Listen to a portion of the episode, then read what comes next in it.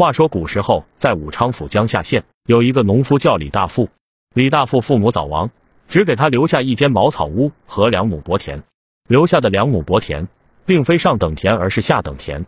年景好、风调雨顺时，所得粮食尚可够他一人一年使用；年景不好时，所得粮食都不够他半年使用。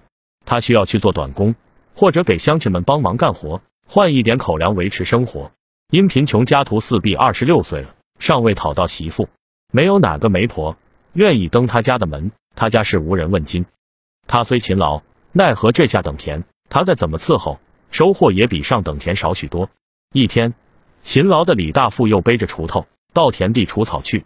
远远的，他看到几个村民围拢在一起，像是在看什么热闹。李大富甚感好奇，急步赶上前瞧个究竟。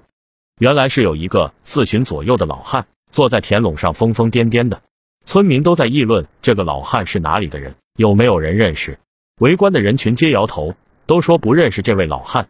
一个村民叹息说道：“看来这个老汉是神志不清，从外地来到了我们村，这样也没办法送他回家。”众人皆摇头叹息，各自散去。李大富亦继续去田里除草去了。傍晚时分，李大富干完农活回家时，看到那个疯癫老汉还坐在田垄上，拿着一颗草放进嘴里，正嚼着。李大富自言自语说道：“看来这位老汉是肚子饿了。”看着这个疯癫老汉可怜的模样，他心中不忍。善良的李大富便将老汉带回自家的茅草屋，帮老汉洗了个澡，换下了那一身脏衣服。李大富拿自己干净的衣服给老汉换上，煮好了饭菜，耐心的喂老汉吃下。此后，老汉就在李大富家住了下来。翌日，李大富下田干活，村民见到他，笑话他道。你自己都吃不饱，还把疯癫老汉接回家，这不是拖累自己吗？李大富憨厚的笑着回道：“总不能看着他在外面饿死吧？只要我勤快点，多去大户人家那干点短工，就能养活我们两个。”村民没有再说什么，只是都在背后笑他傻，穷的连媳妇都讨不上了，还接个陌生人回家住。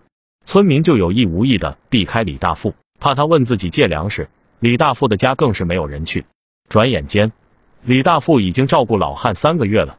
一天傍晚，李大富正在院子围老汉吃饭，一个游方郎中来到门外，问道：“天色将晚，阁下能否容我在贵府借宿一宿？”李大富闻言，上前看到是一个游方郎中，回道：“你若不嫌寒舍简陋，就请进来吧。”郎中走了进来，连连感谢。李大富到厨房做了一些简单饭菜，给郎中送了过去。郎中接过，又是连连称谢。郎中询问道：“你父亲是不是生病了？”我看他神志不清，疯疯癫癫的。李大富回道：“院中的老汉不是我父亲。”李大富将老汉的事情告诉了郎中。郎中被李大富的善良感动，说道：“吃过饭，我去给老汉检查一番身体，看看是什么原因导致他疯疯癫癫的。”李大富闻言大喜。郎中吃过饭后，到院中望了望老汉的舌苔，还给他把了把脉。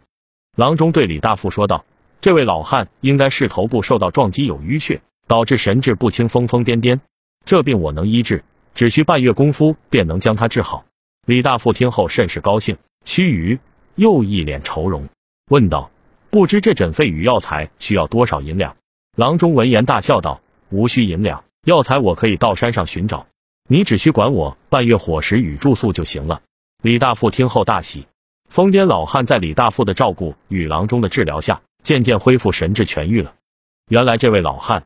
是一个手艺非常好的木匠，四个月前外出给一大户人家做木工活，在回家之时，天下大雨，山路甚滑，不小心摔下了山坡，头撞到了树木，醒来后就神志不清了。自己不知不觉走着走着，就来到了李大富的村子。老汉的病治好了，郎中便继续云游去了。老汉见李大富为人善良勤劳，对自己有救命之恩，为了报答李大富，他要将自己祖传的木匠手艺。毫不吝啬的传给李大富。老汉托人捎了一封信回家报平安，自己在李大富家住了下来。